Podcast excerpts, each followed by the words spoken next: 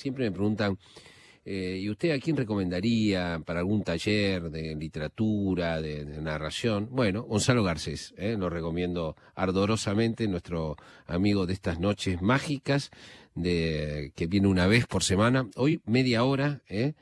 este, vamos a hablar de, cosas interesantes. ¿Cómo te va, Gonzalo? ¿Cómo estás, Jorge? Bien, bien. ¿Estás para charlar un rato sobre literatura y cine? Dale, a ver. Pues es que el tema del que quería charlar con vos hoy eh, viene de algo que me pasó esta semana. Y yo creo que vos que sos cinéfilo y sabés de esto me vas a entender. ¿Viste cuando eh, agarrás películas en la televisión y son una tras otra eh, comedias románticas o dramas románticos y cada vez eh, decís, uy, otra vez estos lugares comunes, otra vez el amor a primera vista. Están hechos con molde, sí, sí, sí. La pasión instantánea, las peleas terribles y después las reconciliaciones apasionadas y obviamente el final feliz, ¿no? Y estaba eh, buscando infructuosamente y caí en una película de 2002 que es Perdidos en Tokio. Lost in Translation. ¿Vos la viste? La película de Sofía Coppola, sí, sí, sí. Exactamente, la película de Sofía Coppola que en su momento fue una gran revelación para Sofía Coppola y también para Scarlett Johansson, que había hecho algunos papeles hasta ese momento, pero no, no era tan conocida. Y muchos, me incluyo, la conocimos en ese momento. Y mientras miraba esta película y pensaba qué buena es, qué, qué bien, qué, qué, acá sí, acá sí uno siente que hay algo esencial y algo verdadero y profundo del, enamoramiento que está captado. Y pensé, ¿qué, ¿a qué me hace acordar? Me hace acordar a La Dama del Perrito, que es un cuento de... Un clásico total, claro. De ¿Cómo? un clásico total de Chekhov, sí. Un gran clásico de Chekhov. Eh, para muchos su mejor cuento y para algunos uno de los mejores cuentos que, se escribieron. Pensé, esto tiene, tiene muchos parecidos, eh, estas dos ficciones, y me di cuenta de algo más, que en los momentos clave de, estos dos, de estas dos historias de amor, al mismo tiempo se revela algo que es esencial de enamoramiento y una cuestión te diría, filosófica, una de las cuestiones que han obsesionado a filósofos y a, teólogos también.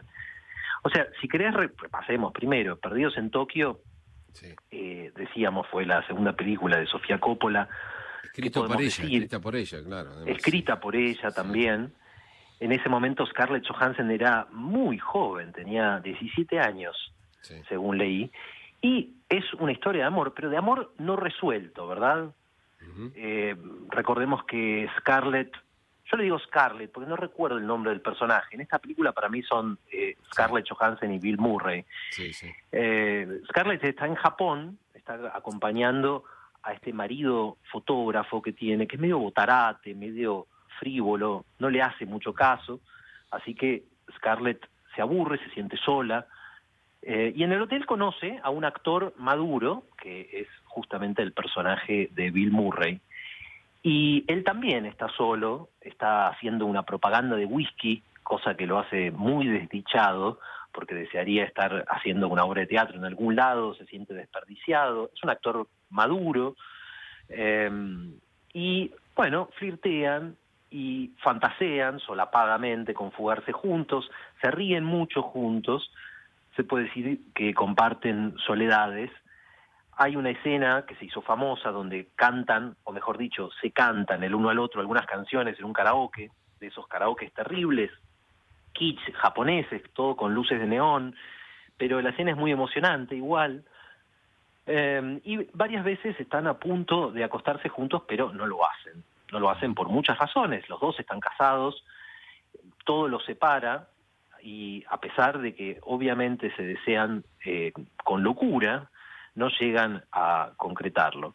Duermen, eso sí, una noche, no sé si te acordás, eh, duermen eh, una noche en la misma cama, y esto da lugar a un diálogo muy hermoso, muy conmovedor, para mí lo mejor de la película, donde Scarlett le pregunta por el futuro, como si ella desde su juventud le pidiera a este hombre mayor que le contara qué puede esperar de la vida. Y él, él le cuenta con mucha ternura eh, acerca de lo que es tener hijos, acerca de lo que es un matrimonio largo.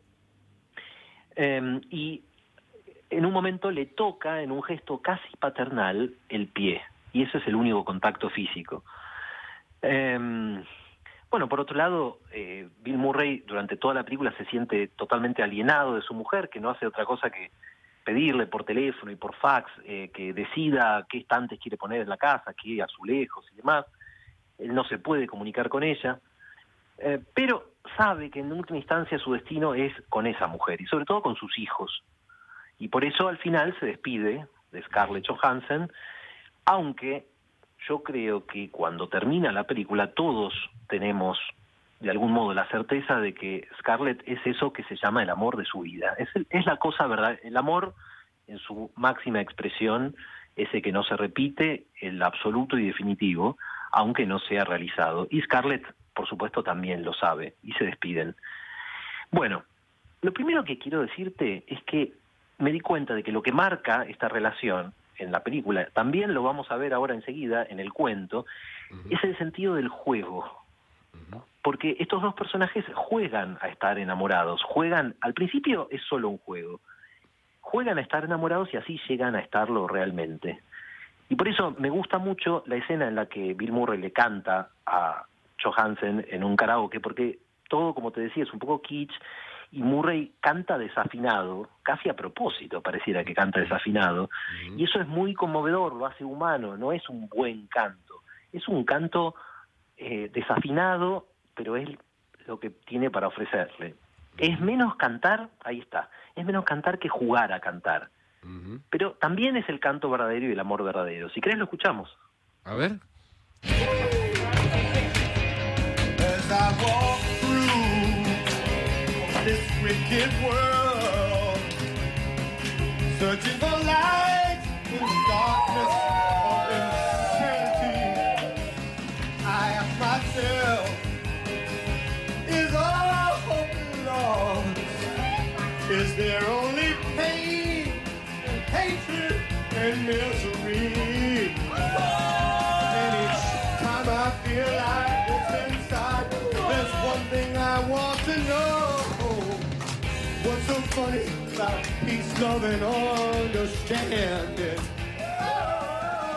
Claro, en Hollywood hubiera cantado, en Hollywood hubiera cantado magníficamente bien, como Sinatra, pero la imperfección del hombre común se cuela acá para darle un sentido de verdad profundo, ¿no? Tal cual, tal cual, como decís, y además eh, ese, ese canto imperfecto es eh, un poco un reflejo de toda la forma en que se hablan. Eh, así como él no canta, sino que juega a cantar, al principio no está enamorado, sino que juega a estar enamorado y juega a flirtear con ella. Y está ahí, dejemos por un segundo, si querés, la película y vamos al cuento. Bueno, este cuento es algo extraordinario. Eh, es un cuento que fue una de las últimas obras de Chekhov. Vos pensá que Chekhov lo publica en 1899, cuando tenía 39 años. Y Chekhov estaba muy enfermo, por supuesto, y le quedaban en ese momento cuatro años de vida. O sea que podemos decir que Chekhov, después de todos los cuentos que había escrito, después de las novelas fallidas que había escrito y sobre todo las obras de teatro, en ese momento sabía todo lo que iba a llegar a saber sobre el arte de escribir. Estaba en, la cima de sus capacidades. Y en ese momento escribe esto casi como una confesión. No sabemos si es una confesión, no, sabemos, no se sabe tanto de la vida de Chekhov, pero tiene el tono de alguien que ya se cansó de mentir, que ya se cansó de contar y contarse historias falsas sobre uno mismo, y quiere decir en voz baja y de una vez por todas lo que le pasó de importante con una mujer. Y la historia, te decía, es muy parecida en varios aspectos a la película de Sofía Coppola. Incluso, fíjate, en un hecho que es sutil, pero es muy importante. Y es que las dos historias son levemente edípicas. Eh, solo que Perdidos en Tokio está contada desde la perspectiva femenina por algo la dirigió Sofía Coppola.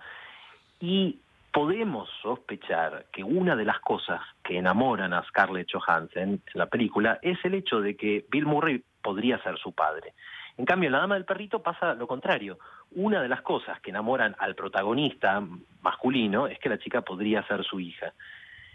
Y bueno, la historia sucede en, en Yalta, eh, que es, queda en Crimea, eh, es una ciudad al borde del Mar Negro, que en la época zarista, supongo que todavía hoy, era un balneario, era un lugar donde iban los rusos de clase alta a pasar el verano. Y un día aparece en este lugar una cara nueva, una señora, una joven, mejor dicho, que se pasea con un perrito blanco y la llaman por eso la dama del perrito. Y hay un señor que se llama mayor que ella, que se llama Dmitri Dimitrovich Kurov, esos nombres rusos, ¿no? Que le echa el ojo y piensa, ah, si está sola, eh, no estaría de más conocerla. Los dos son casados, pero no está ni el marido de ella ni la mujer de él. Eh, Gurov, nos dice el autor, es un, cuarentón, es un hombre que tuvo muchos affairs, casado pero siempre infiel, eh, un tipo que cree tener una larga y amarga experiencia con las mujeres y quizá por eso apunta con mucha inteligencia Chekhov, quizá justo por eso siempre se permite hablar mal de ellas. Aunque en realidad Gurov solo puede vivir entre mujeres. Con los hombres está incómodo, no sabe de qué hablar, eh, siente que las cosas no tienen mucho sentido. En cambio, delante de una mujer, dice Chekhov, Gurov siempre sabía de qué hablar, siempre estaba cómodo y se sentía él mismo. En el paseo marítimo, entonces hay un café. Y un día Gurov y la dama están sentados en mesas vecinas y empiezan a conversar y unos, más, unos días más tarde se hacen amantes. Bueno, la reacción de ella, después de la primera eh, vez que comparten una cama, es eh, de culpa, ella llora, de remordimiento. Pero le dice a Gurov que es desgraciada, que, que ella desearía poder querer, querer a su marido, pero no puede, porque es un lacayo, así dice. Y Gurov tampoco es feliz en su matrimonio, eh, nos dicen que su mujer tiene cejas severas, y se considera una persona de ideas avanzadas y Gurov básicamente le tiene miedo y siempre que puede se aleja de ella. Bueno, cuando termina el verano Gurov y la dama se van cada uno por su lado, pero en Moscú Gurov comprende que eso que él había creído una aventura, algo pasajero, en realidad es mucho más. De repente Gurov entiende que toda su vida sin la dama del perrito no es nada, es una parodia de vida, una media vida, una vida boba, dice él. Y entonces la busca en la ciudad de provincia donde ella vive y retoman la relación. Pero ninguno puede abandonar a su familia, ni la dama se puede divorciar tampoco. Y en ese momento, Jorge Chekhov hace algo extraordinario, algo que te da la marca de, de un gran escritor. En vez de resolver la historia, en vez de darle un final como haría cualquier escritor de su época, en vez de eso, de un final feliz o, de un final infeliz, no importa, donde alguien se ahorca o toma una copa de veneno, como en Romeo y Julieta, en vez de eso, Chekhov hace que los personajes terminen indecisos. No pueden ni estar del todo juntos ni separarse del todo y no saben qué les va a pasar. Y así termina la historia. Y las últimas palabras del cuento nunca las olvido, literalmente, quizá me equivoque alguna palabra, pero básicamente dice, eh, parecía que un poco más y encontrarían la solución y empezarían una vida nueva, maravillosa. Y para los dos estaba claro que para eso faltaba mucho, muchísimo, y que lo más difícil no había hecho más que empezar. Bueno, hay que ser bastante valiente a fines del siglo XIX, cuando la gente estaba acostumbrada a finales donde todo se redondeaba, terminaban mal o bien, pero terminaban, se resolvía, la historia tenía una moraleja, significaba algo concreto. Y este hombre viene, te planta una historia de amor auténtico, profundo, irrepetible, pero al final no saben qué hacer. Eh, bueno, yo te decía al principio que me parece ver en por lo menos tres momentos, Jorge, de estas, de estas dos grandes historias de amor, que, eh, que, contienen, te diría, toda la verdad del enamoramiento y al hacer esto te dan algo más. Em, para mí el primer momento de verdad profunda, esencial, es cuando eh, los que van a enamorarse se conocen y juegan como te decía al principio. Eh, se hablan como si de pronto no estuvieran en la vida real, como si estuvieran eh, haciendo una comedia, una comedia ingeniosa, eh, una forma de vivir donde nada es tan complicado y nada tiene peso. Y todo lo que se dicen estos que van a ser amantes tiene algo de verdad, pero es una verdad transformada en juego, como en el karaoke. Eh, en la dama del perrito pasa esto, la, cuando, cuando Gurov y la dama se conocen, Chekhov lo narra de esta manera, fíjate. Eh, él, Gurov, le da un hueso al perrito de la dama y le pregunta si, le pregunta una cosa de rutina, si hace mucho que está en Yalta. Y entonces ella suspira y le dice, eh, le dice, oh, acá el tiempo pasa muy rápido. Y sin embargo, ¿no le parece que todo es muy aburrido? Y Gurov la hace reír. Y en ese punto, de nuevo, la mayoría de los escritores, la mayoría de los escritores, se conformaría con hacer una elipse. O sea, diría simplemente, anotaría simplemente que el personaje, Gurov u otro, dijo algo ingenioso y la hizo reír. Pero no diría qué es. Porque vos lo sabés también como novelista, Jorge, es muy difícil captar esos momentos. y además el humor envejece muy rápido, entonces uno no quiere correr el riesgo de decir cuál fue el chiste, qué fue lo que le hizo reír. Es difícil, yo creo, captar esa mezcla sutil de, de agresión y de coqueteo y un poco de ternura que, que va como una carga en la primera cosa que le dice un hombre a una mujer para hacerla reír hay muchos ingredientes ahí, no es fácil. Ahora, Chekhov se la juega. Chekhov anota lo que le dijo, le, lo anota así, mira, esto, lo traduje yo no, eh, para no sonar tan español como mi versión, que, la versión en libro que tengo. Pero Guros, para hacer reír a la dama, le dice, acá siempre hay que decir que uno se aburre. Es increíble, uno viene de su Beliov o de su Cisdra y no se aburre. Pero llega acá y enseguida, oh, qué aburrimiento, cuánto polvo. Decime, ¿de dónde viene? ¿De Granada? Bueno, vos es que en las clases de literatura de Nabokov, donde analiza este cuento, Nabokov señala que Beliov y Cisra son dos ejemplos de ciudades chiquitas donde se supone que no pasa nada. Es como si nosotros dijéramos, eh, venir de no y Junín. ¿eh?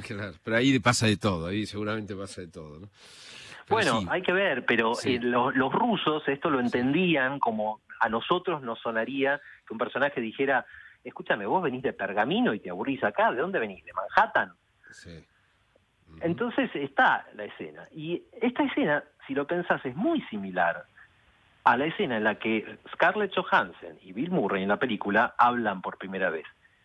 Están, acordate, sentados uno al lado del otro en la barra del hotel hay una banda o hay un pianista que está tocando de fondo, están los dos muy solos, están muy deprimidos y empiezan a hablar. Y Scarlett no sabe qué pedir y entonces Bill, que estaba haciendo el spot televisivo para un whisky, repite burlonamente eh, lo que él dice en, la publicidad. Dice que su momento de relax sea un momento Santori. Y se ríen. Y después hay varios diálogos más eh, que son en el mismo tono. En un momento recuerdo que Scarlett Johansson le dice eh, a Bill Murray, seguro que estás pasando una crisis de la mediana edad, ¿ya te compraste un Porsche? Sí, estoy pensando en comprarme un Porsche, dice él. O en otro momento Bill Murray dice, eh, llevo 25 años casado. Ella le dice, eso es impresionante. Y Bill Murray le dice, bueno, toma en cuenta que uno pasa un tercio de su vida durmiendo. Ahí ya te sacaste ocho años de matrimonio.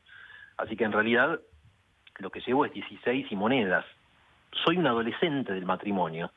Tengo permiso para manejarlo, pero puede haber accidentes. Es un, es un diálogo delicioso, ¿no? Es un guion, es un guion delicioso. Es un guion delicioso y e, es, muy inteligente porque es una de esas. No sé si Sofía Coppola volvió a tocar la campana, ¿eh? Como, como en ese luego. Me parece que no. ¿Volvió a tocar la campana? Sí, que volvió a, a, ser tan buena, ¿no? Como en esa primera película, ¿no? Me parece. Algunos dicen que nunca volvió a ser tan buena. Puede ser. No sé, no, no descartemos todavía. No, no, está empezando. está empezando. Bueno, pero acá está lo que yo me preguntaba, Jorge. ¿Estamos de acuerdo en que ese tipo de diálogo es delicioso, de que eh, así es el coqueteo, por lo menos una clase de coqueteo. Pero, pero yo pregunto, ¿por qué exactamente es delicioso? Analicémoslo por un segundo. Algunos psicólogos dicen que el humor es una muestra de inteligencia. Perfecto, la inteligencia es seductora, lo acepto, pero yo siento que no alcanza esa explicación. Otros dicen que algo un, poco más, eh, más profundo, quizás. Dicen que esa forma de humor siempre tiene algo agresivo. Fíjate que ella le dice, eh, estás en la crisis desde la mediana edad. Uno siempre cuando se está seduciendo de esa forma, también se está gastando un poco. Se está chicaneando, sí, Chicaneando con pequeñas picas. Em, y bueno, algunos sostienen que eso también es una exhibición de algo, como si yo dijera, soy fuerte, puedo ser malo, también tal vez estoy diciendo soy sexualmente poderoso o poderosa, pero ninguna de estas cosas te va a lastimar a vos, porque te lo estoy haciendo en broma. Y creo que también hay algo de cierto, pero esto es lo que lo que se me ocurrió al ver de nuevo la película. Cuando los amantes, o los que están por ser amantes, flirtean de esa forma, esencialmente se están diciendo la verdad. Están hablando de quiénes son, están hablando de lo que quieren para el futuro, de lo que podría ser su vida juntos, pero lo hacen en tono de comedia. ¿Y por qué eso es seductor? Es seductor porque la vida real es terriblemente dura, terriblemente complicada, y la comedia está desprovista de esas complicaciones. La comedia, podríamos decir, es el brillo de la vida, es, el calor y es la llama de la vida, pero sin el trabajo, duro y, tedioso y aburrido de mantener prendidos los leños y de armar una hoguera y mantenerla. Es solamente la dulzura de la vida. Entonces, cuando yo le hablo así a una mujer, o una mujer me habla así a mí, es como si tácitamente nos estuviéramos haciendo una ofrenda, como si nos estuviéramos diciendo, mira, mi amor, esto es lo que te deseo, lo más, la máxima felicidad que te puedo desear y que no os puedo desear es esto, el brillo de la vida, pero sin las complicaciones de la vida. Y ojalá creas en esto, y esto es lo que te ofrezco.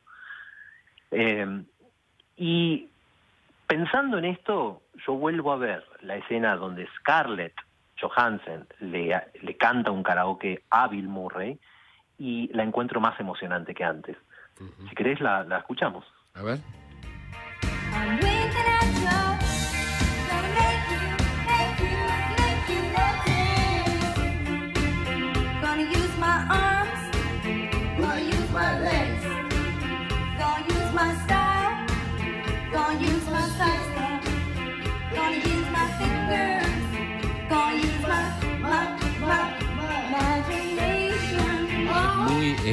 Sexy y muy conmovedor al mismo tiempo, ¿no? Muy. Y el segundo momento de verdad para mí es cuando los amantes entienden que la vida sin el otro no es la verdadera vida, es una cáscara de vida. Eh, Chekhov en el cuento tiene una escena que es maravillosa. Gurov, después de separarse de la dama, vuelve a Moscú, va a una cena y le dan ganas de hablar de esta mujer que conoció porque no lo puede evitar, le está saliendo. Él todavía en ese momento piensa que fue una aventura sin más, pero en ese momento siente que tiene que hablar de, eso, pero no sabe cómo empezar. Y cuando salen del club, de la cena, le dice a su compañero de trabajo que estaba ahí, si supiera usted qué encantadora mujer conocí en Yalta. Y el otro se sube al trineo, empieza a irse, pero a último momento se da vuelta y le dice, Dimitri Dimitrovich, ¿qué? Usted antes tenía razón, el esturión tenía un olor raro. Y esto a Gurov le cae terrible porque le parece como un insulto, como si alguien hubiera eh, eh, hecho estallar un petardo en medio de una ópera. Y lo hace eh, como despertar a la realidad de que esta no es la vida que él quiere. ahí es cuando siente que la vida que está llevando no es la vida de verdad, es una vida amputada, es una vida sin alas. Y yo pensé, esto también tiene que ver con algo que sucede en, la teología. Es lo que le pasa a, Pablo en el camino de Damasco.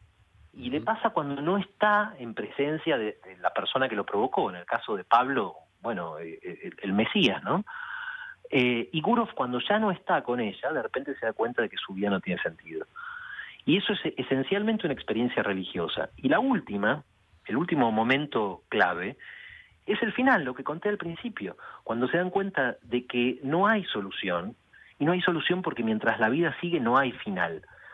Eh, uno, mientras piense que va a vivir el día de mañana, no puede decir que sabe qué significó su historia de amor, ni ninguna historia, porque algo más va a pasar, y las historias que el jueves son un final feliz, si esperás al viernes pueden tener un, un final desdichado, y si esperás al sábado pueden ser felices de nuevo.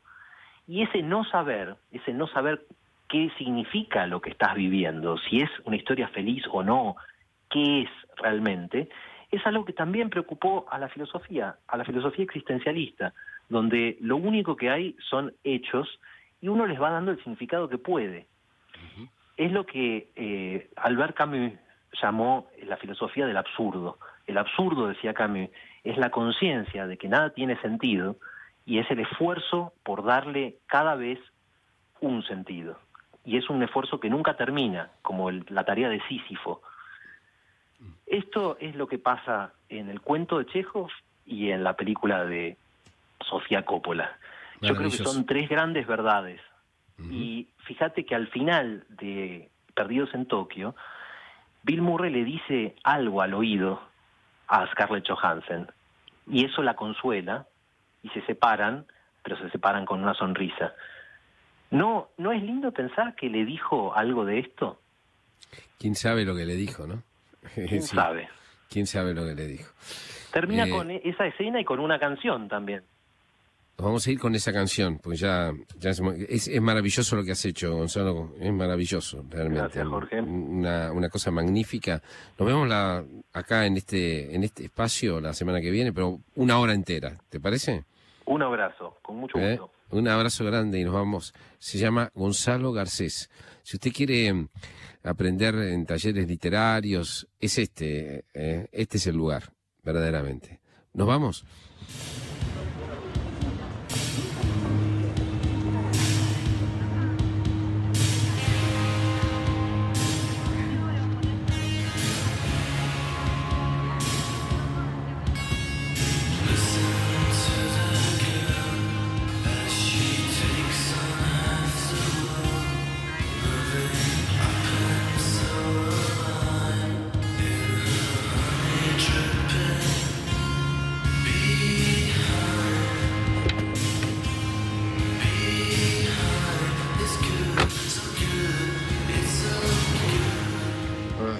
Pensándolo bien, el programa de Jorge Fernández Díaz. Por Mitre